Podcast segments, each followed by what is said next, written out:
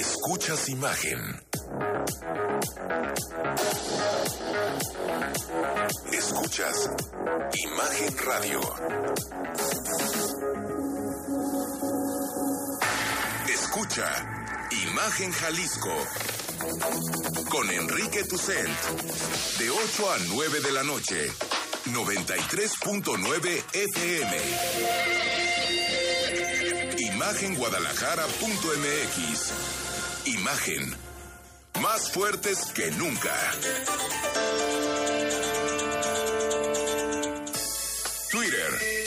Arroba Imagen GDL Imagen. Más fuertes que nunca.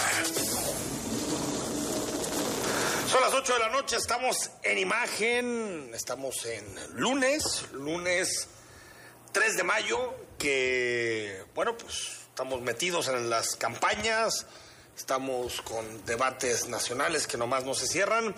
Y como todos los lunes, David Gómez Álvarez en el análisis. David, ¿cómo estás? Bien, Buenas Enrique, noches. muchas gracias. Muy contento de estar como siempre aquí los lunes en imagen.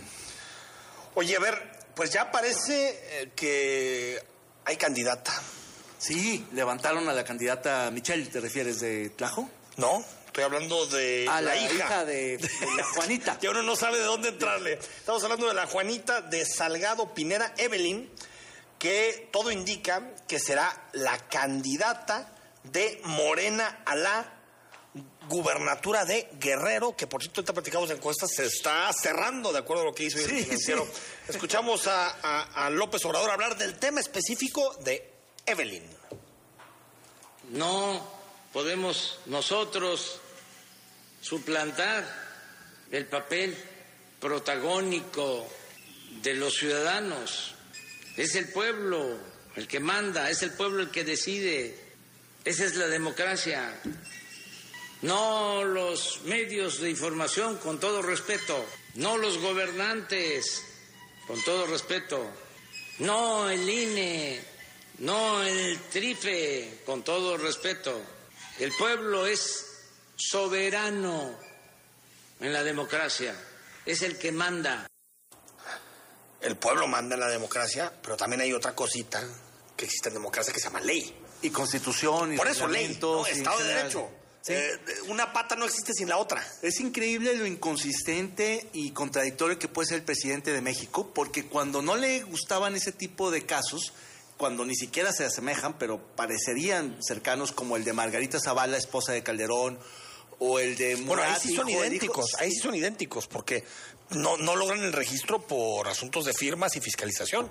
No pudo explicar eh, México Libre algunos de sus donaciones, algunas de sus donaciones. Claro, pero no porque en su momento Margarita estuviera inhabilitada para ser, o sea, por ser esposa de Calderón, sino porque no juntó las firmas. Ah, no, claro, son asuntos El caso de de- Murat legales, claro, y tantos otros de nepotismo y, y- y influyentismo que ha habido. Pero aquí, como no le conviene, entonces dice que el pueblo manda, que el pueblo es protagónico. Es, es impresionante el presidente. Pero qué fregadera es esto. Pues es- estamos hablando de una gubernatura, David. Sí, sí, sí. Y de un estado. Está poniendo el candidato acusado de violación, el, bueno, antes candidato acusado de violación, que no presentó sus informes de precampaña, está poniendo a su hija Sí, para sí. ser gobernadora. Qué cinismo, qué brutalidad, Ni la ley ¿no? de Herodes lo hubiera descrito con tanta...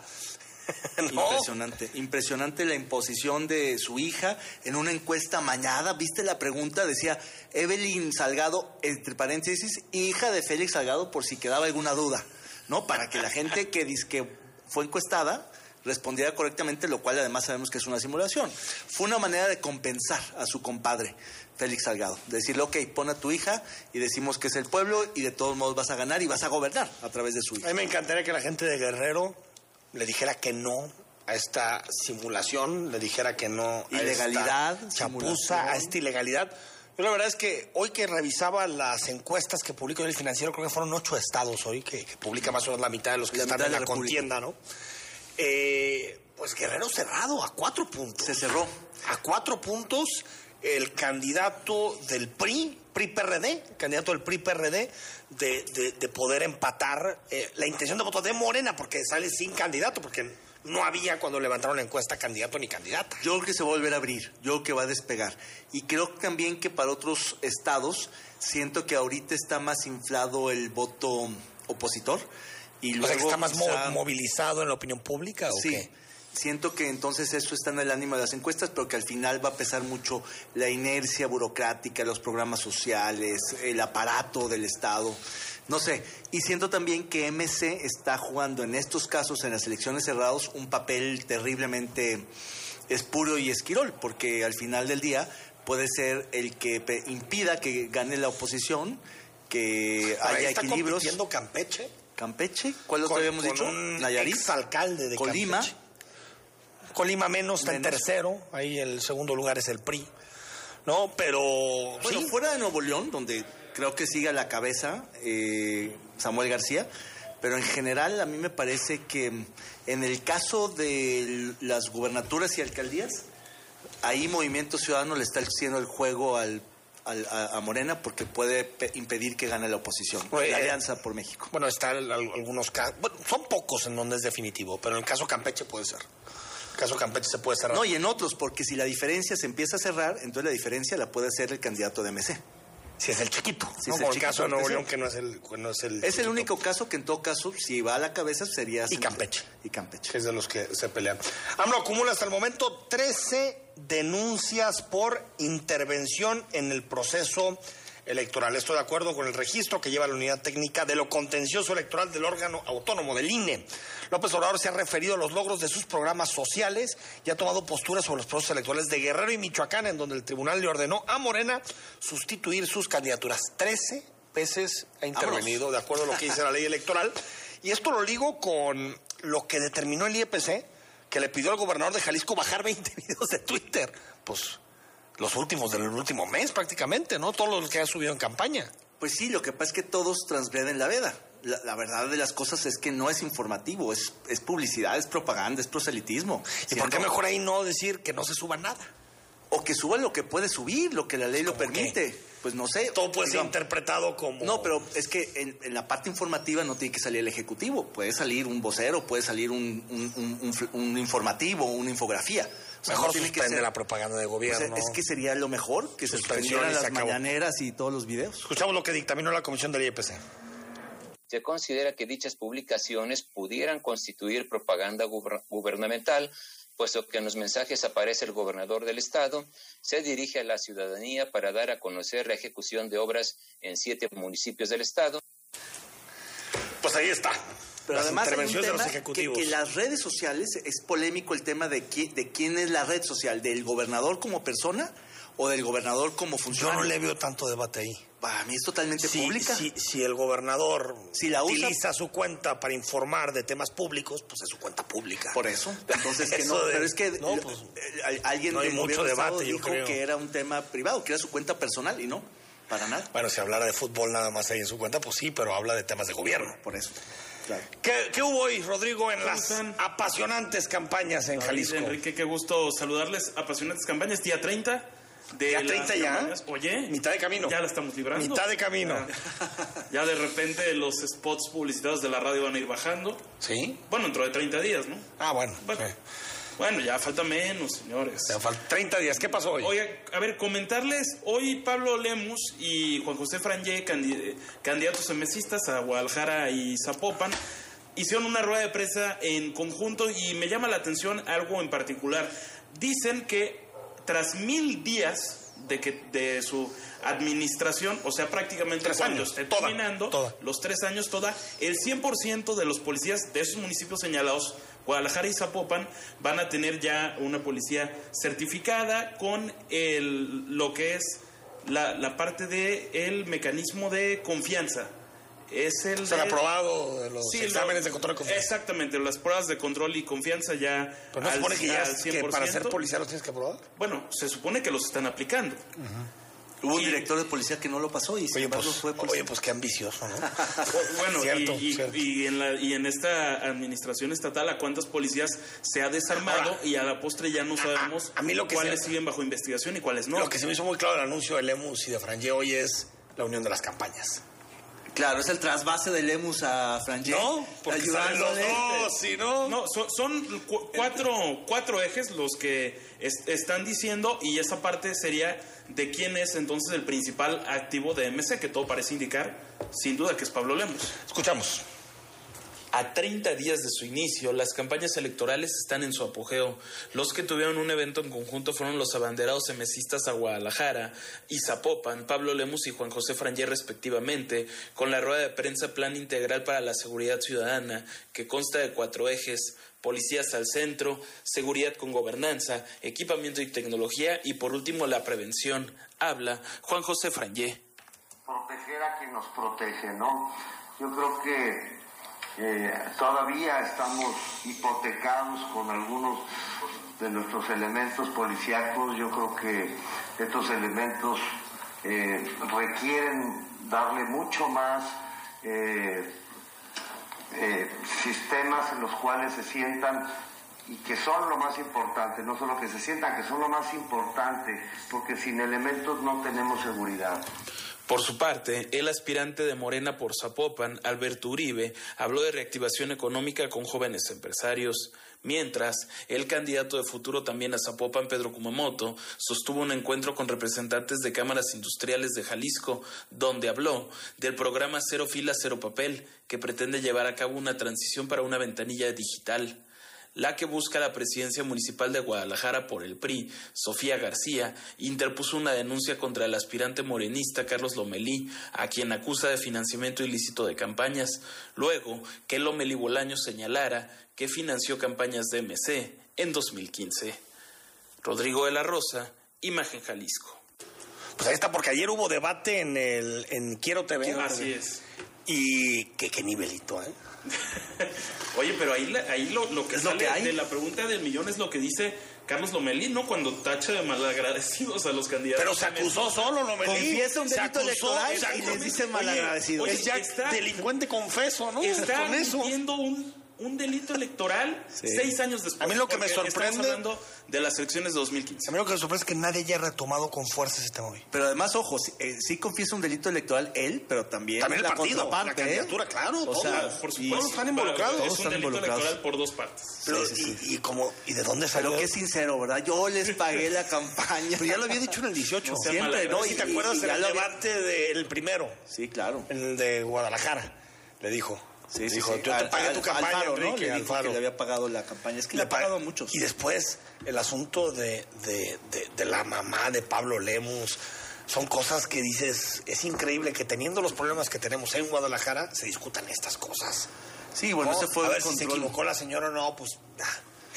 yo no creo que la señora represente demasiado peligro. No representa una amenaza. Contra la libertad de expresión en este estado, ¿no? Lo que pasa es que también ahí los periodistas cierran filas, el gremio no, se, equivocó, se equivocó, claro, pues, aventó sí. enojada y se, acabó, ¿no? pero se le hicieron grande y el control de daños adentro también fue bien severo con la señora, ¿no? De declararla, digamos, senil. A mí, a mí el comunicado me parece un grave error es muy duro, ¿no? Es muy innecesario, me parece, pero hizo el control de daños. Yo creo que ahí lo importante es la libertad de expresión. Están a favor de la libertad de expresión y se acabó.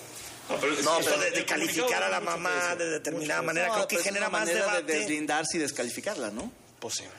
Pero sí, no, un poco. Y aparte, debate contra ese candidato es imposible. Es imposible. Bueno, en algunos momentos sí le contestó fuerte Lemus cuando le dijo que era pues un vendedor, coyote a sobreprecio, traficante de medicinas, en fin. Yo creo que con eso de la campaña sí lo Melisi sorprendió a Lemus. ¿eh? Claro. Cuando le dijo, yo te pagué tu campaña. Sí, y hay que recordar que cuando truenan... En Y nunca se lo han negado, ¿eh? Ni en su momento Alfaro, ni ahora... En 2017, cuando Lomelí acepta irse a Morena, corre Pablo Lemus a 46 empleados del hospitalito. Que eran, que eran parte del, del acuerdo en ese acuerdo. momento. Vamos a ir al corte. Cuando regresemos, conversamos con Francisco Ramírez Acuña. Quédate en imagen, más información, más análisis y más debate. El análisis político a la voz de Enrique Tucent en Imagen Jalisco. Regresamos. Ella es Rosa y su esposo Juan, y tienen derecho a vivir con bienestar. Por eso promoveremos entregar vales de canasta básica como apoyo emergente a las personas que perdieron sus ingresos por la pandemia. Y que el gobierno invierta en producir medicinas para garantizar su abasto en todo el país. En el verde sabemos que todas las familias mexicanas merecen oportunidades para vivir mejor. Cumplir es nuestro deber. Partido Verde. ¿Dónde la dejé? Justo ahora que son las elecciones más grandes de la historia y que como la mayoría decidí salir a votar. ¿Dónde la dejé? ¿Ma? Ay, hija, extravié mi INE y no sé qué hacer. Tranquila, aún estás a tiempo de sacar una reimpresión idéntica. Es muy sencillo. Puedes hacerlo hasta el 25 de mayo. ¡Qué alivio! Mi cubrebocas. ¿Ma? Voy por mi reimpresión y el 6 de junio voto. Tienes hasta el 25 de mayo. El 6 de junio, el voto sale y vale. INE. La vacunación en México está avanzando. Cada día son más las doctoras, enfermeros y adultos mayores que ya se protegieron contra el COVID-19. Y en Morena donaremos la mitad de nuestro presupuesto para la compra de más vacunas. Ya entregamos los primeros 50 millones de pesos para que las vacunas sigan llegando de forma gratuita a todo el país. Porque la salud es un derecho, no un privilegio. Morena, la esperanza de México. Por una nación de mujeres mexicanas sin miedo, proponemos aumentar las penas de 10 a 40 años a agresores de mujeres. En el caso de feminicidios, cadena perpetua a los culpables. Crearemos PRODEM, Protección de los Derechos de las Mujeres, que en tiempo real podrá recibir denuncias y actuar de forma rápida en la prevención y combate al tráfico y al abuso de mujeres y menores, crímenes físicos, morales y cibernéticos contra las mujeres. Ni una menos. Ponle un alto a Morena y a la destrucción de México. Vota por las y los candidatos a diputados federales del PAN. ¿Qué es el Tribunal Electoral del Poder Judicial de la Federación? Es el árbitro que hace valer las reglas de una elección. Es el órgano especializado encargado de resolver las controversias en materia electoral e impartir justicia. Que no te quede duda. El Tribunal Electoral cumple 25 años protegiendo tu elección.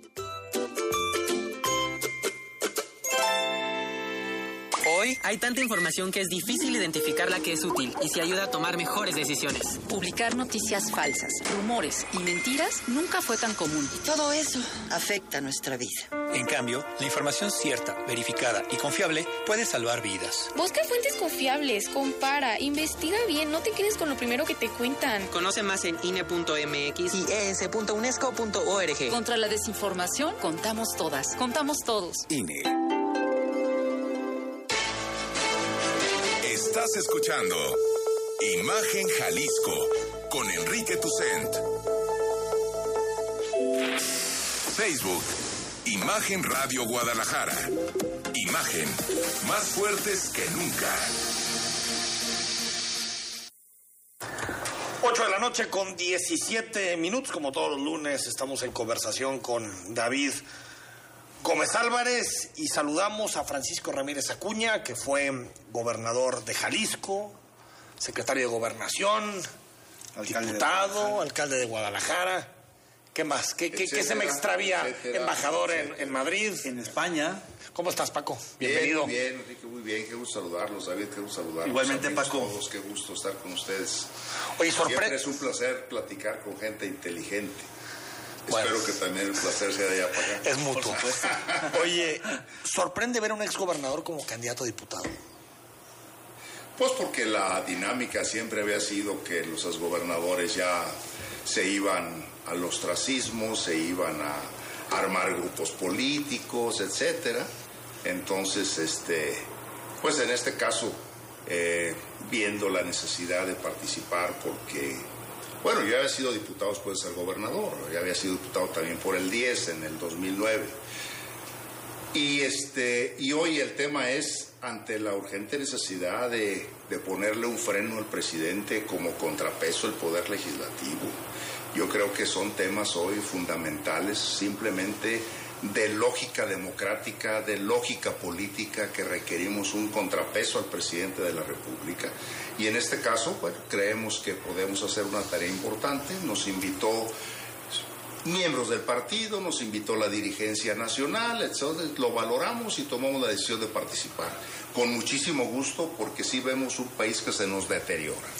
Paco, yo celebro que te la juegues por un distrito uninominal, aunque sea uno de los distritos que en apariencia es de los más proclives al, al panismo. Sin embargo, normalmente un lleva rato gobernador, sin ganarlo, ¿eh? sí, rato Desde sin ganarlo, 12, ¿no? pero normalmente los gobernadores, exgobernadores o ex digamos, hombres fuertes de la política pluri, los ¿no? inviten a, A la, la pluri. pluri. ¿Cómo fue que no te invitaron a la pluri? ¿Cómo fue que aceptaste el 10 que ju- justamente está peleado? Porque lo estás compitiendo con Movimiento Ciudadano, con Horacio Fernández. Ustedes recuerden que de- yo siempre he manifestado mi resquemor después de las primeras etapas en que existen los diputados de representación proporcional. Considero que se ha desvirtuado por los propios partidos políticos la razón de existir de los diputados de representación proporcional, en donde eh, se generan y nacen precisamente para que los partidos no solamente, eh, perdón, para que los partidos le dieran espacio a gentes de la sociedad con gran capacidad, con una visión, intelectuales, académicos, que fueran a mejorar el Congreso de la Unión, que fueran a, hacer este, un punto y seguido y puntos y aparte en los diferentes temas que tiene que ver la Cámara de los Diputados. Sin embargo, pues este, los partidos políticos lo empezaron a manejar como el tema de precisamente de premiar a algunos liderazgos del partido y hablo de todos, ¿eh? o sea que ninguno se Claro. escapa. Y entonces ante esa situación, bueno, pues creemos, algunos creemos que no fue. Sin embargo, hoy tengo que reconocer que en esta coyuntura electoral del 2018, gracias a los diputados de representación proporcional, es por lo que se tiene una bancada más o menos regular de oposición en la Cámara de los Diputados y bueno, sirvieron. Eh, se intentó el tema de, la, de la lista de RP, se vio un tanto cuanto complicada y tampoco no hicimos mayor esfuerzo, sobre todo por el convencimiento que la política tiene que hacerse en las calles, la política te- tiene que hacerse casa por casa, el trabajo directo con la ciudadanía, así que por eso decidimos ir solamente por un distrito, sin red de protección, vamos el la respuesta ha sido muy buena, muy positiva de los habitantes del décimo distrito, incluso en aquellos espacios en donde se perdieron las casillas en el 2018 de una manera importante, ha habido buena respuesta, así que estamos haciendo la política tradicional de ca- calle por calle, casa por casa, hablando con los ciudadanos, invitándolos a participar a reuniones domiciliarias, etcétera, y la respuesta ha sido muy buena. ¿Qué, qué te diferencia? Ya, ya lo decía David Gómez Álvarez, eh, el otro candidato de MC es Horacio Fernández. ¿Qué, qué te diferencia Horacio Fernández? Pues yo creo que la experiencia, ¿no? Yo creo, reconociendo que es una eh, persona a quien yo siempre he respetado como empresario. ¿Tenías Muy- relación con él? Muy buena, no mucha, pero sí como gobernante, pues tienes relación realmente con todos los empresarios de todos los niveles. Es una gente trabajadora, es una gente con la que evidentemente hicimos eh, desde las oficinas de gobierno con su empresa, viendo ver de qué manera, como a todas las empresas se les apoyó y se les, se les impulsó. Así que soy el primero en reconocer que es un buen empresario, pero en este tema, de manera concreta, pues es la experiencia de tema político, porque en este momento el tema es ir a hacer un contrapeso, no a ver si aprendo, no a ver si hago las cosas, no a ver si le agarro el hilo al tema de la política. En este momento la urgencia es el poder hacer un buen contrapeso en la Cámara, el poder eh, no solamente el ser un buen tribuno, sino el saberle cómo se maneja la propia Cámara. Paco, ¿y cómo hacer para que la gente entienda que el, el voto útil es el que te puede llevar a ti a la Cámara y no... Nomás déjame terminar el Sí. concepto, si no me vas a sacar de, de la ruta y entonces esto. Eh, entonces yo creo que ante esa situación, este, David, eh, Enrique, es el, el tema es eh, el que hoy se requiere gente con experiencia, con una visión real del tema del legislador, para poder que las cosas caminen y caminen de manera adecuada. Momentos de experiencias ya tuvimos en el 18 y la experiencia fue bastante mala. Perdón, es- este, eh, No. ¿Cómo hacer para propiciar el voto útil para, digamos, porque finalmente Movimiento Ciudadano es el partido que gobierna, el partido en el poder en Jalisco? eh, ¿Cómo hacer para que la gente diferencie el voto y diga, bueno, quizá en lo local vaya por Movimiento Ciudadano, que es realmente la alternativa morena, y cómo hacerle para que en un distrito federal como el 10 la gente vote por una alternativa distinta, que es realmente la alternativa a nivel nacional? La gente está muy eh, receptiva. La gente está más o menos... eh, Enterada, ¿no? eh, preocupada, asustada inclusive diría yo en algunos temas, pero sí está con una gran capacidad de recibir los mensajes de todos. Sabe perfectamente la ciudadanía que en este momento el punto crítico del país es el Congreso de la Unión. Sabe la ciudadanía que en este momento el tema es el ponerle un contrapeso al presidente de la República en la Cámara de los Diputados y sabe que el mecanismo es pues elegir este, eh, el número de diputados que le vayan a hacer una bancada fuerte y en este caso ni duda cabe la opción, el voto útil es la alianza va por México, el voto útil es por el PAN. Oye, en ese sentido, Francisco Ramírez Acuña, has, has dicho de alguna manera que, que Movimiento Ciudadano está más cerca de Morena. ¿Alguna ocasión? No, yo lo sostengo. El, Pero, plan- pero- pero el eso planteamiento lo- lo- es una suposición. No, o- es ver. o hay algo en la realidad. Es ver el comportamiento de la bancada de, de- de Movimiento Ciudadano en la Cámara de los Diputados y en senadores. Y es ver el comportamiento de su líder nacional, en donde cada día, aunque hagan un discurso furibundo ahora con el tema de la Corte, sin embargo traemos, se tienen, y ahí están los datos, ni siquiera es de, que yo los esté inventando, es revisar y ver cuál ha sido el comportamiento de Dante Delgado y de los diputados de Morena, perdón, los diputados de MC, cómo han votado en múltiples ocasiones dejando sentada a la, a la, a la bancada opositora, tanto en senadores como en, como en diputados, y que de una u otra forma se observa. La bancada fuerte de Movimiento Ciudadano es Jalisco. La bancada fuerte de Movimiento Ciudadano en Jalisco fue gracias a esa alianza que desde el punto de vista de muchos panistas en su momento fue una alianza incorrecta que hizo Ricardo Anaya y que se le entregaron todos los distritos. Hoy le insistimos a Movimiento Ciudadano, ese es otro dato importante, se, le se le pidió Movimiento Ciudadano antes que a nadie que se pudiera hacer una alianza para poder a nivel nacional y a nivel local y poder transitar, se negaron a hacer la alianza a nivel nacional, argumentando que porque, Del iba, PRI, ¿no? Que porque iba el PRI en la coalición. iba el PRI en la coalición, pero bueno, pues ahora sí que no nos hablemos entre gitanos, si la inmensa mayoría o vienen del PAN o vienen del PRI, y ahí se formaron, ahí se hicieron, ahí aprendieron a ser políticos, fueron secretarios particulares Ahora, hasta de para mucha ti, gente, etcétera, eh, ¿verdad? Paco, que en algún momento te decían que eras el, el panista más priista, ¿no? claro. ¿Lo recuerdas? Hasta para ti debe ser raro. Fuego amigo, que porque eso salió del mismo pan. Ah, sí, y sabemos, y sabemos quién lo confeccionó eso. Este- Pero fue una profecía, finalmente se unieron en el 21. Exacto, lo que no sabíamos. Bueno, es que lo que le iba a preguntar precisamente a Paco es eso, que pues, te, te hace sentir extraño. Por supuesto que sí. Con las siglas del PRI, ¿no? No, y además de que yo siempre he manejado, he estado en contra de las alianzas. Sí, recuerdo. He estado Exacto. en contra de las Sí. alianzas porque también se daban alianzas, y recuerdas que una de las veces ¿La que nos entrevistamos, sí, claro, y además Contra eran, natura, eran decías. simplemente, contra natura, y además eran simplemente para evitar que otro ganara por sí mismo. En este caso, cuando se empezó a gestar y fuimos consultados algunas gentes, este, ese fue mi mismo planteamiento, en el sentir, si eso es solamente con el tema electoral, me parece que es totalmente absurdo y antidemocrático. Si hacemos una agenda que podamos hacer posteriormente, ya como bancada opositora, ah, las cosas pueden cambiar, porque hay compromisos. Y es lo que sucedió ahora. Se estableció una agenda con Son los se- 10 puntos Los estos, 10 ¿no? puntos famosos de donde se parten, pero que de los 10 pues surgen un montón de, de propuestas y de, y de elementos que permitirán hacer una agenda legislativa importante.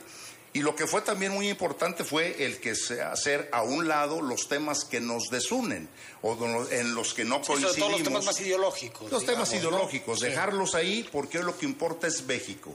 El planteamiento, y eso es correcto, ¿eh? y eso es de, ver- de veras de frente y con eh, toda la mejor intención, el planteamiento es México, es vamos recorriendo, vamos recuperando el- la ruta del país, vámonos sentando a platicar y a dialogar con el presidente López Obrador. Él tiene que terminar de manera correcta su ejercicio constitucional y entonces, pero el luchar y el buscar que la- el, el país no se siga desmoronando como se está desmoronando. He- visto, lo- vi, vi los 10 puntos, eh, Paco. Siento que son demasiado etéreos. Muy generales, ¿no? Muy generales, Muy- ¿no? En términos concretos, para quien nos está escuchando, si esta alianza tiene la mayoría, ¿qué, qué es lo primero que haría en la, en- en la Cámara de Diputados? ¿Qué es lo primero que diría, vamos a echar atrás esto que hizo el presidente o nos vamos a poner a esto en concreto? Yo creo que más que echar atrás, lo primero es, bueno, construir precisamente el equilibrio, ¿no? El decirle, presidente, hoy ya no tienes la mayoría en la Cámara de los Diputados, hoy tenemos que platicar. Tú, obviamente, dale instrucciones a tu gente en la Cámara de Diputados. Ya no le puedes decir que no le cambien ni una coma, sino que tenemos que ponernos a platicar de qué manera o le quitamos comas, o le agregamos comas, o le ponemos puntos y apartes, o de qué manera. Sí, Número política, uno. Número- política. Claro, la política. Ahora, Número pero- dos. perdón, Paco, no, no te quiero interrumpir nada más. ¿Cómo, cómo, cómo garantizas que, por ejemplo, ahí el PRI no dice, pues yo me voy con Morena? No, bueno, que se en- rompa la alianza en la Cámara. Es que en todo eso- si tú ves los votos también ahí, en el PRI, tenemos- de MC, PRI también ha estado en las En todo esto tenemos, ¿eh? el día que dejemos de creer que ya no existe la buena fe en la política y que son pactos de caballeros, en ese momento ya no vamos a hacer política absolutamente nadie. No, más allá de las firmas y eso, se tiene un pacto de caballeros, un pacto de partidos políticos, con donde se dice esto es lo importante para el país. Yo creo que tenemos que, que trabajar y confiar y poder sacar adelante. Pero repito, Decías uno, hacer política, es, Volver hacer a la política. Lo segundo, tenemos que empezar a, a- a revisar el tema presupuestal. No pueden seguir los estados y los municipios en la inopia como los tiene el gobierno de la República. La Pero ya cantidad- amenazó el presidente. No, bueno, pues, si le ponen puntos y comas al presupuesto, lo veta. el que no sé si sea constitucional, por cierto. No, sí es Pero bueno, constitucional. tiene derecho de ¿tiene veto, derecho a sí, vetarlo? claro, Sí. claro. Eh, En su momento lo vetó Fox, Fox, acuérdense. Fox, Yo Fox. veté aquí un presupuesto y bueno, ¿y qué nos obligaba? Bueno, pues a que teníamos que negociar con la oposición para que en un momento dado encontráramos los puntos y se negocia y se puede llegar. Bueno, pues ahorita al presidente le toca decir, lo voy a vetar y a ver cómo nos va. Pues a ver cómo nos va, presidente. Pero lo que sí importa es que a Jalisco le lleguen los recursos que no le llegan. Jalisco tiene, a, Jalisco no le han llegado cerca de 70 mil millones de pesos al año, 9 mil de manera directa y otros 60 mil que están rega o que estaban regados en todas las secretarías y que empezaban, eh, perdón, y que eran de aplicación directa al Estado. Eso no puede ser. Los jaliscienses estamos trabajando y estamos apoyando al desarrollo nacional. El presidente no tiene derecho a dejarnos sin recurso a los jaliscienses. Independientemente de que estemos de acuerdo o no con el señor gobernador y con los presidentes municipales, o que podamos decir que no se están prestando los servicios, pero también tenemos que decir que no se prestan porque no llegan dineros de la federación y que tenemos Entonces, la que primera hacerlo, batalla ¿no? es el presupuesto. La primera batalla tiene que ser el presupuesto porque además es lo primero importante que llega. Recuerda tú que eso lo tiene que presentar Sí, eso es septiembre. días Septiembre. que se toma posesión. ¿El 15 de octubre? Y tiene que estar listo el 15 de octu- octubre para poder que esto implemente. Entonces, esas son las primeras tareas que tenemos que hacer. Y luego Pero, tenemos por ejemplo, que entrar a retomar los revisarlo. fideicomisos, estancias infantiles, el seguro popular. El que seguro también- popular debe de ser la segunda, la segunda etapa, o ver si, si no le quieres llamar seguro popular de nueva cuenta porque te siga dando comezón, presidente, pues vamos Porque no entonces- ni seguro ni popular, te Así dice es. el presidente. Vamos, vamos viendo cómo, for- cómo, fortalece- el- cómo fortalecemos el INSABI. Pues a ver si ya Pero ya sabemos no estoy ahora viendo cómo que se le están hacerlo, moviendo muchas cosas, ¿eh, Paco? Yo veo, yo veo muy conservadora la ¿Crees apuesta. que logre la alianza, la oposición, eh, quitarle la mayoría? A la mayoría, digamos, que impedir la mayoría calificada o solamente se dan con que. la calificada seguro no, ¿Seguro no no la la tiene, logran? ¿no? Yo creo que no. La, ti- la tirada, evidentemente, y el trabajo es para quitarle la mayoría, la mayoría, la mayoría simple. Sin embargo, bueno, pues estamos conscientes que en un momento dado el PRI atraviesa en sus peores momentos de su vida, el PAN de otra manera tiene una gran deficiencia, el PRD igual, sin embargo, estamos llamando a la conciencia de los ciudadanos a que entiendan yo pensé que iba a haber una mayor animadversión a la alianza por sí misma. No, no ha sido tanto. La gente ha venido entendiendo que es la única manera de poder detener al, al presidente, de poderle poner un contrapeso y hay una respuesta así muy, muy importante de la ciudadanía.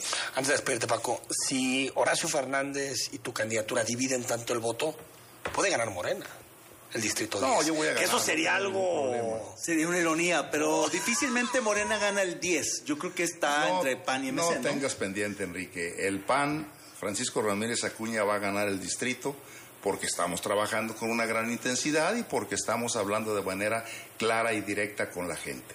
Quien sabe hacer política ahí es el PAN. Paco Ramírez Acuña, gracias por Qué estar gusto saludarte. Igualmente, gobernador. Qué gusto Saludos. Suerte, suerte Esperemos que todo salga bien. Suerte en la campaña. Al corte, seguimos en imagen, noche de lunes. El análisis político. A la voz de Enrique Tucent. en Imagen Jalisco. Regresamos. ¿Qué es Versa Concepto? Versa es versatilidad, vanguardia, confort, elegancia, optimización de espacios, innovación. Eso y más es Versa. Versa Concepto, líder en sillas y muebles para oficina. Visítanos www.versa4.com. Escucha la voz más saludable de México. Etel Soriano. En bien y saludable. De lunes a viernes a las 15 horas por Imagen Radio. Poniendo a México en la misma sintonía. Imagen Radio. Ahora para todo México. Lleva su programación a la televisión abierta en el canal 3.4 de televisión abierta. Imagen Multicast. La mejor información con la mejor tecnología digital de la televisión en vivo y a todo color. Con los reconocidos comunicadores de Imagen Radio. Imagen Multicast. Canal 3.4 de televisión abierta.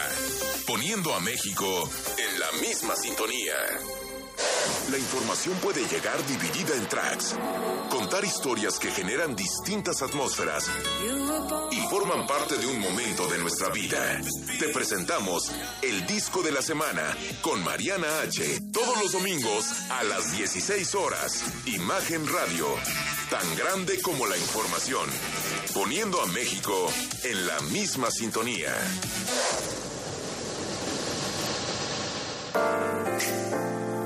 Imagen. Sonido. Sintonía.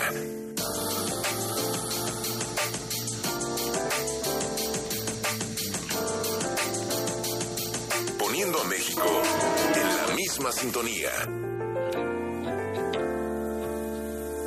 Las voces más importantes del análisis político en Jalisco en un espacio para comentar, reflexionar y polemizar sobre los temas de tendencia a nivel local, nacional e internacional. Imagen, más fuerte que nunca.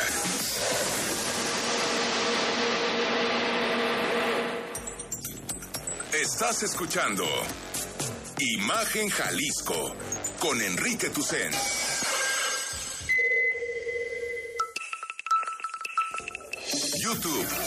Imagen Radio Guadalajara. Imagen, más fuertes que nunca.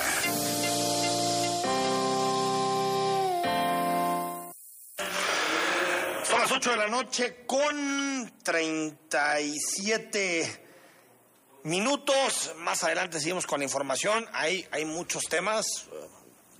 Platicaremos del acuaférico, que parece que ya hay fecha para que se estrene el acuaférico en zona metropolitana de Guadalajara. Antes, saludo a Yesenia Galván, que es candidata a diputada federal por el Distrito 8 de Jalisco, representando al Partido Verde. ¿Cómo estás, Yesenia? Buenas noches. Buenas noches, Enrique. Muchas gracias. A tus órdenes. Oye, a ver, antes de entrar a algunas de tus propuestas, primero, platícanos qué zonas del, del municipio de Guadalajara comprende el Distrito 8. Fíjate que el Distrito 8 es uno de los distritos más grandes en todo el estado y realmente abarca una gran parte de la zona metropolitana, bueno, más bien del municipio de Guadalajara. Inicia en Jardines del Country, todo lo que es la demarcación que marca hacia Zapopan y Guadalajara. Entonces luego se va hasta Plaza Pabellón, agarra por la parte de atrás que es Colinas de San Javier, eh, la colonia Monraz, parte de la Minerva, Chapalita, agarra la colonia Moderna, Parque de las Estrellas. Después se mete por Revolución hasta la 40 y bueno, ahí también hace un corte hasta llegar a Rancho Nuevo, parte de eh, Autocinema, eh, regresamos otra vez a Temajac por la parte de Patria. Son 133 colonias.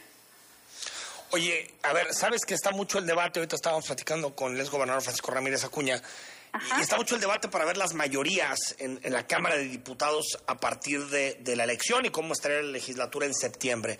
El verde, el, el verde con quién se alía? Ah, como sucede con el verde en otros estados, darle un voto al Partido Verde es dar un voto a una alianza con, con Morena. Sí, en este caso estamos aliados con el Partido del Trabajo y con Morena. Es decir, Pero el tema Sí. es que realmente yo soy una representación del Partido Verde. Si nosotros salimos electos, que estoy segura que así será, yo seré una diputada del Partido Verde. serás una diputada del Partido Verde, pero eh, la alianza al interior de la Cámara de Diputados sería con Morena, ¿no? Bueno, ahí el tema es que la alianza es en este momento para el tema de la elección. Al momento de las votaciones o al interior de la Cámara somos un partido autónomo. A ver, antes de, de- de- de seguir analizando este tema, compártenos algunas de tus propuestas. ¿Cuáles son los temas que les quieres plantear a los electores? Mira, tenemos varias propuestas. Una de las principales es la eliminación de reinscripciones, que es una propuesta que se ha tenido desde hace tiempo en el Partido Verde. Esto aplicaría solamente a las instituciones privadas, que es donde realmente cada año, en cada cambio de ciclo escolar, se mete una reinscripción y que creemos que no corresponde. También traemos temas de salud, temas de inseguridad, tenemos el tema de violencia de género, que ese es el principal en el que estamos impulsando en este momento. Temas, entonces me decías, eliminar la, la inscripción. ¿Eso, es- eso, ¿Eso quiere decir que ustedes le van a decir a las escuelas privadas que no pueden cobrar inscripción? Reinscripción. Reinscripción, Y sí se puede hacer a través de una modificación a la Ley General de Educación. a través de la Ley General de Educación. Yesenia Galván, candidata a diputada federal del Partido Verde, gracias por, por esta conversación y hablamos pronto. Muchísimas gracias, Enrique. Ahí está. Hasta luego. Está Gracias. la pugna tremenda a nivel federal, ¿no? Pues, pero pues está claro, el Partido Verde se va. Sí, el, el verde siempre ha sido oportunista y acomodaticio y me parece Y que nunca ha ha ido sido lejos del poder. Y, y, claro, en, en torno al poder.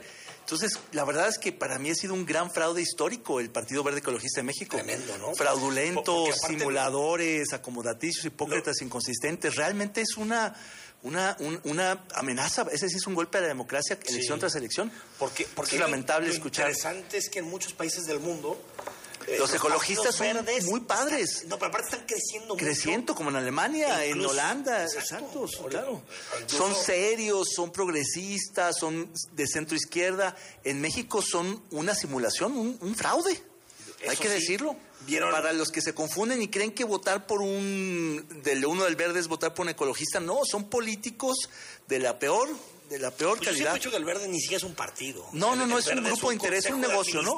Es un negocio corrupto. que gestiona el Sí. patrimonio de los González Claro. y tiene representación para Venden franquicias. franquicias, ¿no? Eh, Sí, sí, ahí están, los, los- siempre hacen fraude, están en escándalos, se cambian de bancada, votan rarísimo, sí.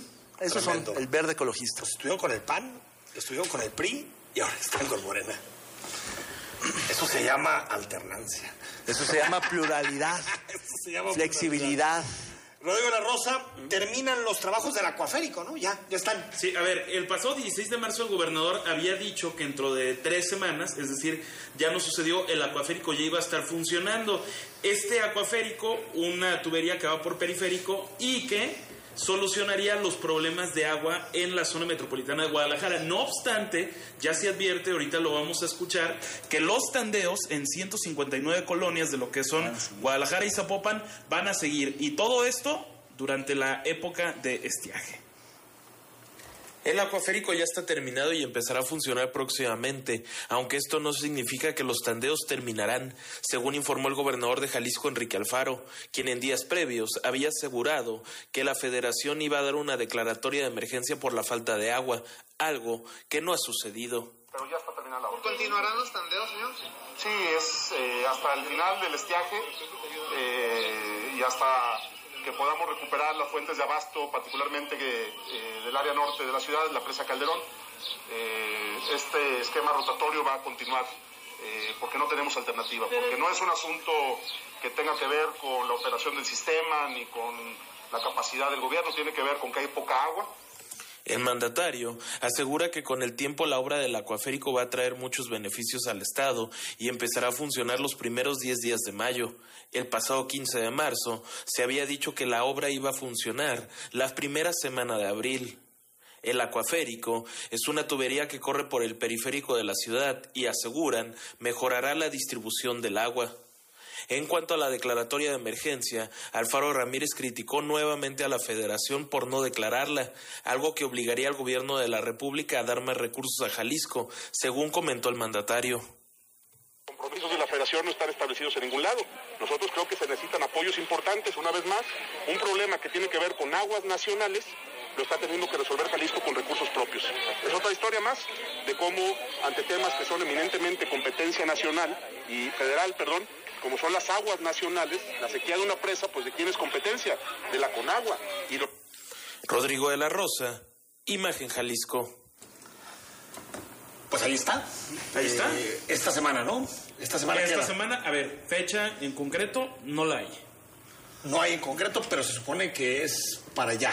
¿Para allá? Ahora, esto lo que va a ayudar es a mejorar la distribución, pero el problema de agua, el problema Sí, de fondo la distribución del- ¿no? de- en el área metropolitana de Guadalajara llama la atención ahí que nuevamente, como lo escuchábamos, se va contra la federación, porque recordemos que ya hace un par de semanas dijo que era evidente la declaratoria de emergencia por parte de la federación, no obstante, esta no ha llegado y lo que no ha llegado y lo que necesitan pues son recursos. Nuevamente el tema de la polémica del Estado pidiéndole recursos a la Federación, ahora no ante situaciones, no, no ante situaciones políticas como se había hablado en su momento, sino por temas del el agua.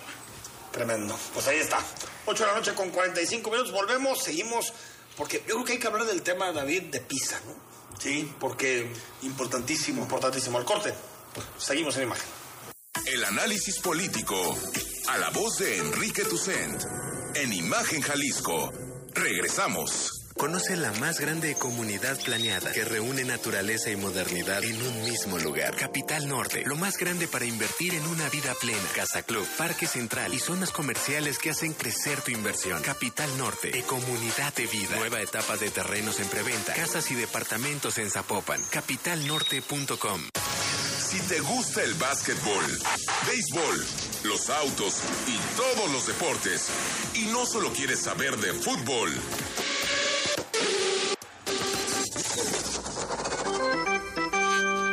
te invitamos a que escuches todos los domingos, de 8 a 10 de la noche, Imagen Deportiva, por Imagen Radio, poniendo a México en la misma sintonía.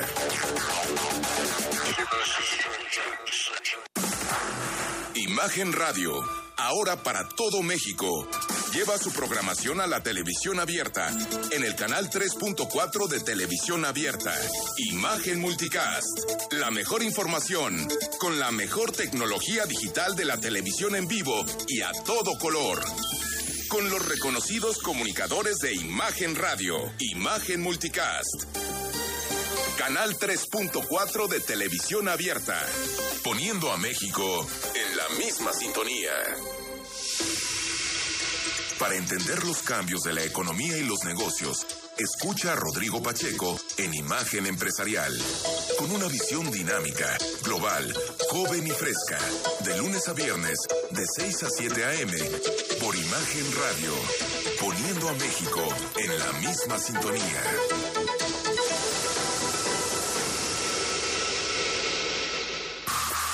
Imagen. Sonido.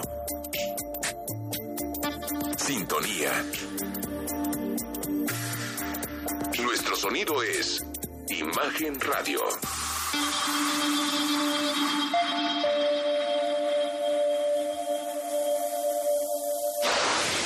Conocer tu opinión. Envía un mensaje de texto a nuestra cuenta de WhatsApp 33 33 69 45 22. 33 33 69 45 22. Imagen. Más fuerte que nunca. Estás escuchando Imagen Jalisco con Enrique Tucent. Instagram, arroba Imagen Radio GDL. Imagen, más fuertes que nunca. Ten mi admiración. eh, llevas el programa excelente, estás bien documentado, eres un mexicano de primera y instruyes a todo el mundo de maravilla. Te felicito. Gracias. Gracias por los mensajes, gracias por los comentarios. También pasamos los malos, no crean que nada más pasamos comentarios.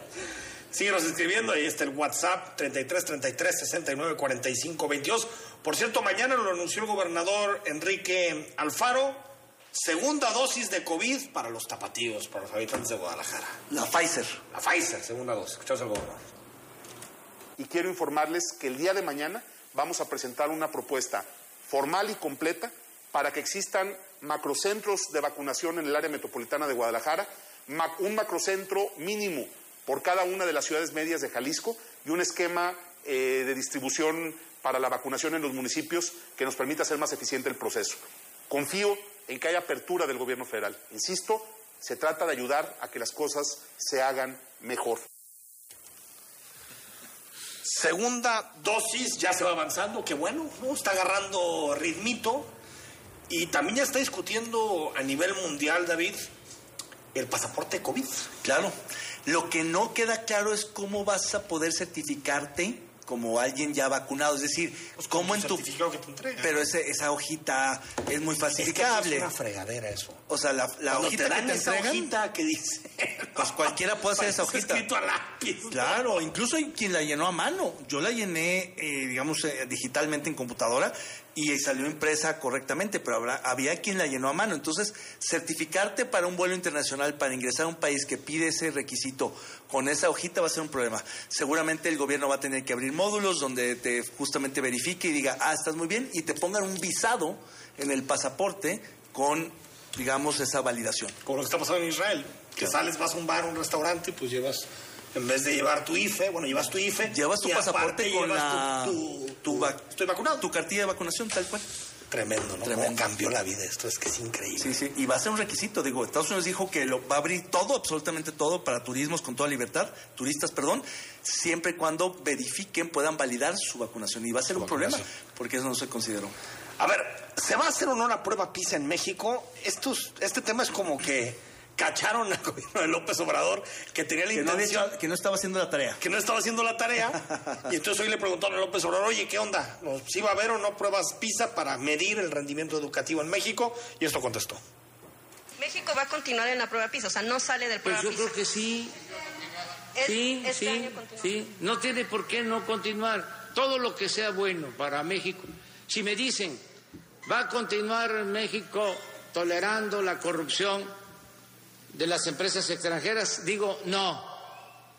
Pero si me dicen, va a continuar México permitiendo que se hagan pruebas para que mejore la calidad de la enseñanza, digo sí. A ver, en el fondo, David, el presidente no cree en la evaluación. Es, es la realidad. Pero a ver, no olvidemos que hace dos años, cuando empezó la administración, una de las primeras, digamos, eh, desapariciones institucionales fue la del Instituto Nacional de Evaluación Educativa. Totalmente. El INE, con Lo doble E. Porque era caro, porque había que ahorrarse los recursos, pero claro, era un estorbo, porque precisamente el INE estaba compuesto, integrado por expertos en educación, por evaluadores educativos, por contrapesos, que fue de los primeritos que se echó al plato. Y claro, ahora no es posible pensar o creerle que realmente quiere la evaluación cuando en realidad ya demostró que no quería la evaluación nacional que hacía el país, la del INE, y ahora por supuesto mucho menos quiere la evaluación internacional que hace eh, la OSD, que hay que decirle al auditorio que PISA significa la prueba internacional de evaluación educativa, por sus siglas en inglés, y que por supuesto es un es- estorbo porque evidencia a México en su rezago educativo. Y, y hay que decir que es la única prueba que nos permite compararnos con, el con otros mundo, países, porque es la única claro. manera en que sabemos si las niñas y los niños mexicanos están obteniendo las habilidades, porque nosotros teníamos otras pruebas anteriormente, pero esas no son comparables a nivel mundial, Claro. son pruebas locales en particular. Se me fue el nombre de la pasada, la que también ya desapareció. Enlace. Enlace, enlace. Sí. Y la verdad de las cosas es que, como dijiste, Enrique, pues estaba haciéndose menso, no querían hacer la tarea en la SEP y los cacharon. Y cuando les pidieron la tarea dijeron, ah, perdón, vamos tarde. Sí la vamos a hacer, pero después. E incluso el retraso ya supone, tiene una implicación negativa. Porque tienes que medir a todos en el mismo momento para evaluar los efectos de la totalmente, pandemia. totalmente. No se vale que a unos antes y otros después. Es el chiste. Y México es uno de los países que había hecho un gran esfuerzo incluso presupuestario y educativo para medirse y ahora resulta que lo van a posponer, así nomás, otra vez. ¿Y cómo? Y, y- y si no, por- porque aparte, es otra de las cosas que desliza el presidente en su discurso, dice, estamos a favor de que, de, si nos ayuda para mejorar con la educación, pero no estamos a favor de la corrupción de organismos internacionales. ¿De qué está hablando? Es que de verdad ya es una Es que ya es manera- una- Ahora, PISA ya es corrupto. PISA ya es corrupto. La OCDE ahora resulta... Pero si hay, sí hay un discurso para sus bases, David, de decir, Claro. estas organizaciones son corruptas, Neoliberales. neoliberales, Intervencionistas. buscan los intereses de la élite, no piensan en el pueblo, no piensan en ti. Y de poquito en poquito se van minando todas Claro, las y todos buena los parte del magisterio le encanta ese discurso porque no se quiere evaluar, porque sabe que estas evaluaciones también van a evidenciar el mal desempeño de algunos docentes. Pero lo más curioso, y lo decíamos fuera del aire, es cómo la respuesta del gobierno mexicano la da la representante de México ante la OCDE, es decir, una funcionaria de tercer nivel en términos de la estructura jerárquica del país, y no la secretaria de Educación, no el subsecretario de Educación Básica que lleva las pruebas PISA, no el vocero de la SEP, no el propio presidente, sino una representante. Es decir, tuvo que salir 72 horas después una representante a decir esto desde París y nadie más quería hablar y solo a presión de la OCDE, porque la OCDE dijo, nos preocupa mucho, la OSDE, que el gobierno mexicano no esté diciendo nada cuando en la prensa están diciendo que efectivamente la prueba o no se iba a hacer o se iba a hacer tarde. Es, es lamentable el manejo de esta información. Increíble. Gracias, David. Al contrario, siempre. gracias Enrique y buenas noches. Nos vamos mañana a las 8 de la noche. Tenemos más entrevistas, más análisis, más información. Soy Enrique Tucen. Que pases una buena noche. Escucha Imagen Jalisco con Enrique Tucent de 8 a 9 de la noche 93.9 FM Imagenguadalajara.mx